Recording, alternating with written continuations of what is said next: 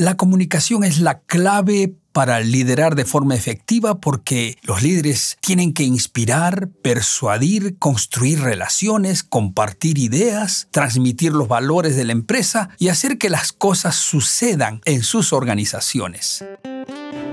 Bienvenidos a Tiempo del Líder, un espacio de consejos producto de la experiencia que busca potenciar el liderazgo tanto en el ámbito personal como profesional. Aquí, más que conceptos y teorías, compartiremos historias, herramientas y experiencias vividas a lo largo de la vida que nos ayudan a desarrollar esas competencias como líderes servidores. Este es Tiempo del Líder, un espacio presentado por la Rectoría y el Instituto de Liderazgo de la Corporación Universitaria Adventista UNAC.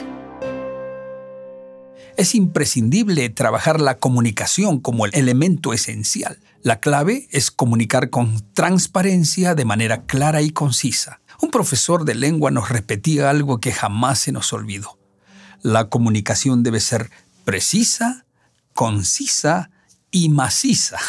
Precisa porque se debe decir solo lo que se quiere comunicar, no salirse del tema para no caer en la ambigüedad. Concisa, no hablar mucho. La gente tiene sus límites los oyentes deben quedar con ganas de seguir escuchando. Y maciza enfatiza lo contundente e importante. Sin embargo, este flujo de comunicación e información no puede ser unilateral. Los buenos líderes siempre tienen un oído abierto hacia las preocupaciones de sus empleados. Comunicación y liderazgo van de la mano. No puede haber un líder mudo ni sordo. Por eso tiene que haber una escucha activa. Esta implica observar y preguntar, flexibilidad y confianza, apertura y firmeza. Ya no se trata solo de saber qué necesidades tienen los equipos, sino también de escucharlos activamente, es decir, reunir todas sus ideas y aportaciones y llevarlas a la práctica. Cuando hay una escucha activa en el equipo, los integrantes entienden y comprenden mejor la razón de su trabajo, amplían su visión y dirección acordes con las estrategias y metas. Escuchar abre las puertas para la confianza y para que ellos expresen ideas y sentimientos que a veces no los dirían a otros.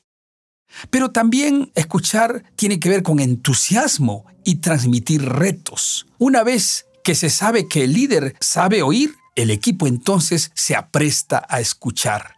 Es cuando el líder debe comunicar las ideas con entusiasmo y pasión. Son valores esenciales en cualquier líder que busca ser una persona de referencia dentro de sus equipos. Para ellos es necesario que crear un grupo de trabajo sea sano, optimista, divertido y a su vez ambicioso y retador motivar e inspirar a los empleados o fomentar su entusiasmo por los proyectos es una de las habilidades más importantes y la clave del éxito. Los empleados motivados son buenos empleados y también funcionarios. Cuanto más consciente sea el líder de sus propias capacidades y más abierto esté a ellas, más éxito tendrá como líder. También el líder debe comunicar con el ejemplo. Albert Einstein dijo que el ejemplo no es la mejor manera de enseñar, es la única. Y esta frase cobra especial sentido cuando se habla de la relación entre líder y su equipo. Debes ser el primero en trabajar duro. Debes tomar las responsabilidades que amparan tu posición y a su vez hacerlo con honestidad, ética, autenticidad. Si se quiere hablar de puntualidad, el líder debe llegar primero. La habilidad de liderazgo también puede verse como la capacidad de entregar responsabilidades y delegar. Aquellos que trasladan responsabilidades a sus empleados los motivan y garantizan su lealtad. Por eso me gusta lo que pasa con el cuerpo de los marines. Ellos dicen y viven lo siguiente, el líder come último. Ah, cuando esto sucede, todos se ven desafiados y comprometidos. Y cuando esto suceda contigo, tu comunicación será exitosa.